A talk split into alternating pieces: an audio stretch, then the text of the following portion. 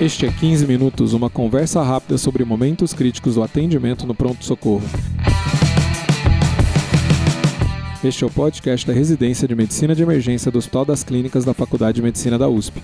Este é o episódio 43 e é patrocinado pelo curso de Medicina de Emergência. Conheça mais no link www.emergenciausp.com.br/curso. Eu sou o Dr. Júlio Marchini e para este episódio está aqui comigo o Dr. Patrick Áureo, médico assistente do PSM. Tudo bem, Patrick?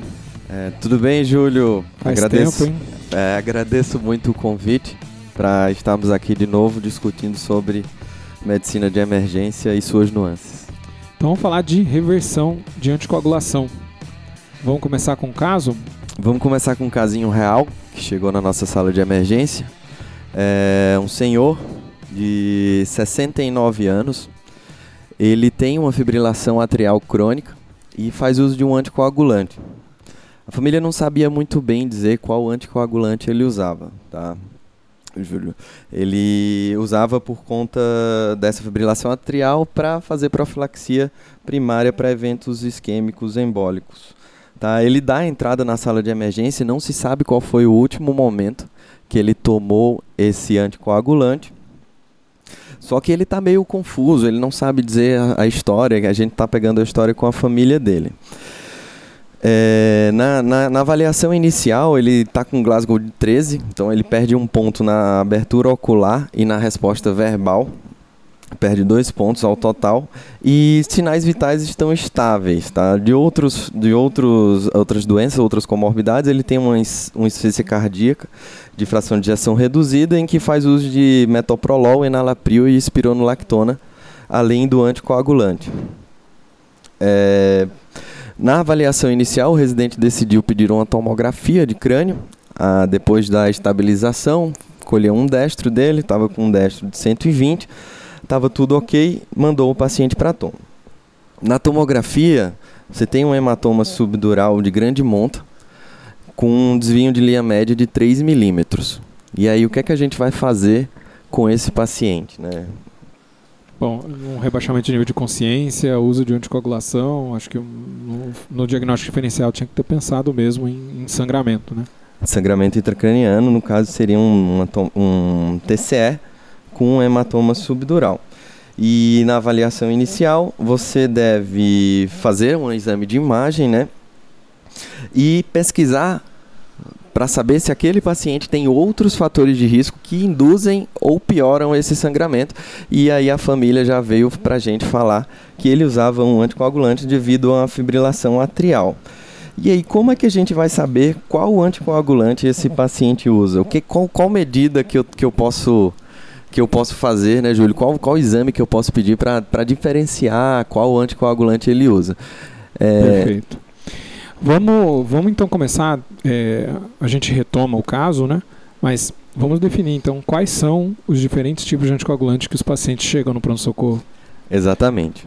É, o nosso clássico que a gente mais conhece no Brasil, que é mais usado ainda, apesar de nos Estados Unidos já já está sendo já está tendo uma porcentagem menor de uso, é, são os antagonistas da vitamina K, né? O nosso principal aqui no Brasil seria a varfarina, mais conhecido como Marevan. E ele inibe os fatores de coagulação que precisam da vitamina K para serem produzidos. Os fatores da, da, da, coagulação são os fatores 2, 7, 9 e 10. Tá? Com essa inibição, ele diminui a produção e o paciente fica alguns dias sem produzir de 3 a 5 dias sem produzir esse fator de coagulação. O exame que a gente pede para saber se esse paciente usou ou não é a quantidade que ele usou de varfarina é o INR, né? É o tempo de protombrina, que depende da, da, da via extrínseca da coagulação, que é onde principalmente a varfarina age. Que é o próprio exame que é usado para é, fazer o controle clínico dessa, dessa medicação, né? Exato. De acordo com a indicação clínica, a gente tem faixas específicas de INR que a gente deve se guiar para tratar o paciente. Então, varfarina talvez seja o anticoagulante mais comum hoje em dia. Quais outros que a gente pode ter? É, A gente tem outro grupo que é usado ambulatorialmente, Júlio, de, de, anticoagula de anticoagulante por via oral, que são os inibidores diretos da trombina. Nesse caso, a gente só tem um participante desse grupo, que é chamado da bigatrana, que foi o primeiro anticoagulante a ser, a ser liberado aí pelo FDA e talvez o primeiro que chegou ao Brasil. Outro grupo que a gente tem de anticoagulantes usados ambulatorialmente por via oral são os inibidores do fator 10, é, que são fator, é, fator 10A, né? O fator 10 ativado. Conhecido como XA, né? É, Xanas, né? As chamadas de Xanas. Que o que a gente mais conhece é a Rivaroxabana, mas também é cada vez mais usada a Pixabana e a Doxabana. Rivaroxabana mais conhecido como Xarelto e a Pixabana mais conhecido como Eliquis. E tem a Betrixabana que está saindo agora também. E a regra, para a gente lembrar, é o próprio XA que está na palavra, né? Exatamente. Rivaroxabana. Só não confundir com Pradaxa, que é o nome comercial de Dabigatrana. Exatamente, Júlia. Agora eu confundi a cabeça de todo mundo, né? Depois a gente faz um resumo no final e todo mundo fica atento a, a onde funciona cada um desses, né? Só, só, só para relembrar para vocês, o, a varfarina inibe 2, 7, 9 e 10. Já a da Begatrana inibe só o 2 e, que, que, é, é, e que os... é a, a, trombina, né? Exato, que é a trombina, mais conhecido como trombina. E os outros, os demais, as quisanas, inibem o fator 10 ativado. Cada um consegue inibir completamente a formação da, da fibrina, que é o objetivo da coagulação, né? Agora, eventualmente a gente vai ter paciente uh, anticoagulado com enoxaparina. Em casa exato, até, né? exato. Principalmente os pacientes oncológicos. Oncológico no, em especial, né? No, no último congresso da ARRA, eles falaram bastante sobre anticoagulação com novos anticoagulantes para paciente oncológico, mas a princípio nós estamos usando muito mais as heparinas de baixo peso molecular mesmo para anticoagular esses pacientes ambulatorialmente. A enoxaparina ela é uma heparina como falo, de baixo peso molecular, então ela é uma molécula menor do que a heparina comum, que a gente conhece, que é a heparina não fracionada. Ela é usada por via subcutânea e ela inibe tanto o fator 2 quanto o fator 10 da coagulação. Só que inibe muito mais o fator 10 do que o fator 2. E aí a gente fica com um exame para saber como é que ela funciona, que é o anti-10A, a atividade do anti-10A, a atividade do fator 10 ativado. Ah, e... o TTPA que a gente usa para heparina não serve para enoxaparina. Não correto? serve porque a ligação que, que a heparina de baixo peso molecular faz com o fator 2 é muito pequena. Então, apesar dela alargar o TTPA em, algum, em, em, quantidades anticoagulantes, a gente não tem uma, uma linearidade entre a quantidade de, de, de, entre a concentração sérica da, da enoxaparina e o TTPA, que é o tempo de, trom, é, tempo de tromboplastina parcialmente ativada. Já a heparina não fracionada não é uma, não é uma medicação que a gente usa para anticoagular ambulatorialmente, mas porventura o paciente está internado em uso de heparina não fracionada, vocês teriam que saber como fazer a reversão. A heparina não fracionada, ela é um inibidor, né, da, é se liga à antitrombina 3, assim como a enoxaparina, e inibe igualmente o fator 2 e o fator 10, podendo ser é, medida sua função através do fator do, do, da, do TTPA. Tá? Perfeito. E, os, e a dabigatrana, tem alguma coisa que a gente pode usar para usar, para medir, ou os xabanas? Então, Júlio, é, na prática fica muito difícil a gente medir porque só tem um, um, um que a gente. Um, um, exame que a gente pode pedir no, na prática é o tempo de, de coagulação da hecarina que não é que não é muito disponível nem nos Estados Unidos nem no Brasil. Então, para dar bigatrana a gente pode a gente fica meio sem saber como medir. A gente, Você a pode pedir tem, a gente tem uma pérola aqui que é o tempo de trombina, é, que exato. se ele vier normal, praticamente está excluído da bigatrana, né? o mínimo de dose de dabigatrana vai elevar essa, esse tempo de trombina. Tanto é que ele não consegue ser usado para para dosar isso, né? Você não consegue fazer correlação com a quantidade da bigatrana com Exatamente. o tempo de trombina. Mas se ele vier normal, não, não tem da bigatrana na jogada. Isso aí é, um, é uma boa pista que a gente pode pegar com o tempo de trombina. Mas ao contrário do que acontece com a varfarina, que ele ele aumenta o INR linearmente, proporcionalmente à quantidade de varfarina que tem no sangue, já com a dabigatrana não, não, não acontece isso com o tempo de trombina. É, igualmente, as xanas, a rivaroxabana, a pixabana e a doxabana, você pode pedir o INR, esse NR vai estar tá alterado se o paciente tiver tomado uma dessas três medicações, mas também não vai subir linearmente.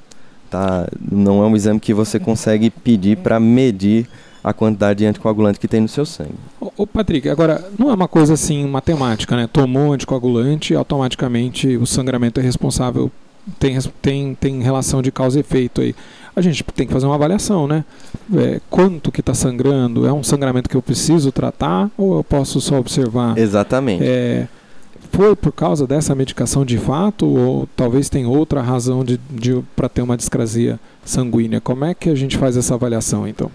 Então, o que a gente tem que avaliar inicialmente nesse tipo de paciente é a, a gravidade daquele sangramento, né, Júlio? Se o paciente vem com a gengivorragia ou ele vem com epistaxe de pequena monta, você não precisa se preocupar com a causa desse sangramento. Já se o paciente tem um sangramento que traz risco à vida, que a gente chama de sangramento major, que seriam sangramentos intracranianos, é, ou sangramentos digestivos, tanto hemorragia digestiva alta quanto hemorragia é, digestiva baixa, sangramentos de cavidade, como sangramento em pleura ou peritônio, ou até sangramentos intraoculares, esses são sangramentos potencialmente graves ou potencialmente fatais.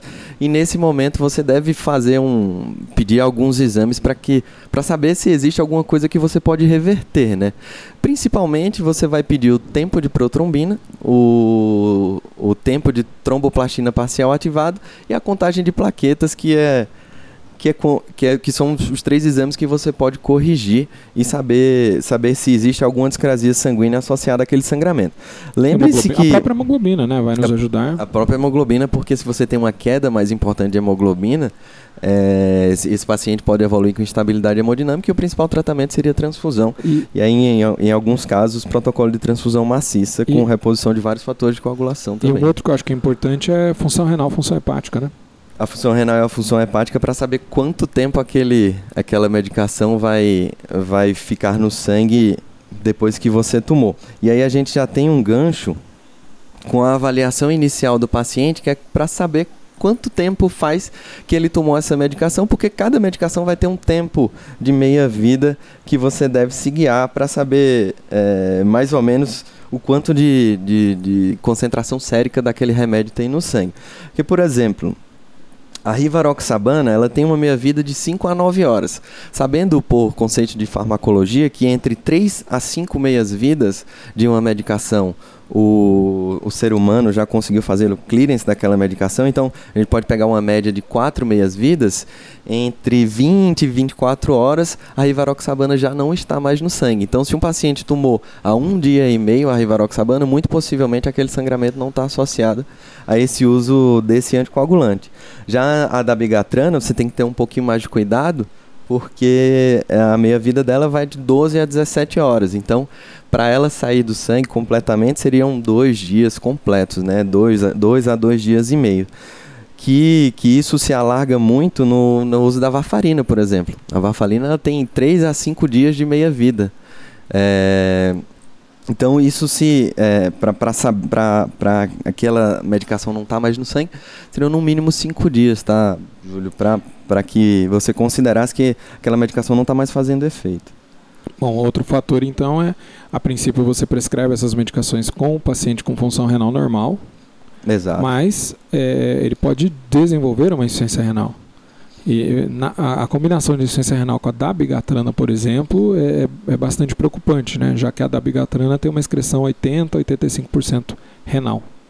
Exatamente. Inclusive, um dos, dos, métodos de reversão que a gente vai falar no próximo podcast da, da bigatrana é a hemodiálise, porque ela é, é o único desses anticoagulantes que a gente citou anteriormente que não que corre no sangue não ligado à proteína. Né? Então, a proteína é uma é uma molécula pequena que dá para ser dialisada, é totalmente dialisável.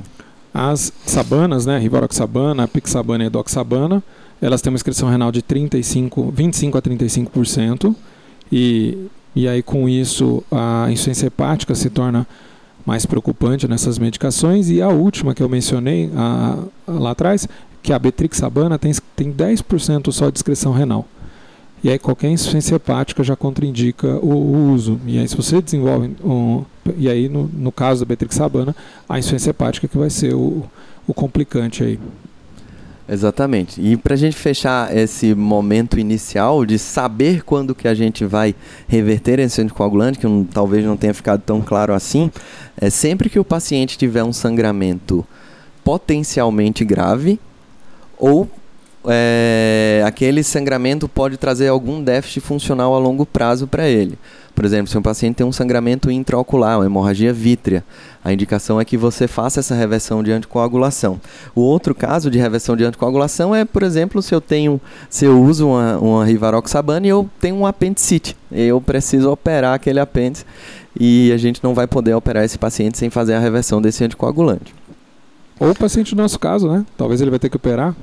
Exato. É, tanto ele tem um sangramento intracraniano, que seria um sangramento potencialmente fatal, quanto possivelmente ele uma vai fazer uma drenagem, um, uma neurocirurgia aí para esse sangramento. Muito bem. É, essa então fica a nossa parte 1. O, o Patrick, você quer concluir? Eu acho que é isso que a gente falou. É, os conceitos básicos são onde é que funciona cada anticoagulante. Então você vai, é, para você saber é, onde você vai agir, qual fator de coagulação você vai repor, qual, qual antídoto você vai dar para aquele paciente. Você tem que saber onde qual cada um funciona, onde cada anticoagulante funciona e saber se aquele paciente tem ou não a indicação de reversão do anticoagulante, levando em consideração tanto a gravidade do sangramento ou, e quanto tempo faz que ele tomou esse remédio aí, que inibe a anticoagulação dele inibe a coagulação, desculpa. Perfeito. É, este podcast foi oferecimento do curso de Medicina de Emergência da Universidade de São Paulo, em parceria com a Escola de Educação Permanente do HCFM USP e Manoli, Manoli Educação. Se você gosta do nosso podcast, por favor, nos avalie onde você nos escuta, seja no iTunes, Spotify, Stitcher, Deezer ou outro. É, você pode mandar feedback direto para mim no 15minutos.emergência.gmail.com Siga-nos nas redes sociais. Dr. Patrick Áureo está no Instagram, arroba Patrick Áureo. Você pode me encontrar também no Instagram, Dr. É, agora a gente está é, em março, é, quando está saindo esse podcast. No mês que vem começa então o, a nossa edição 2020 do curso de emergência. É, Prepare-se aí para novas aulas, agora feitas é, em conjunto com a Escola de Educação Permanente e também é, logo vai ter o lançamento da 14ª edição do nosso livro de emergência, é, livro de medicina de emergência, uma abordagem prática. Pessoal, muito obrigado. Muito obrigado, Patrick. Valeu, Júlio. Espero ser convidado mais vezes. e até a próxima.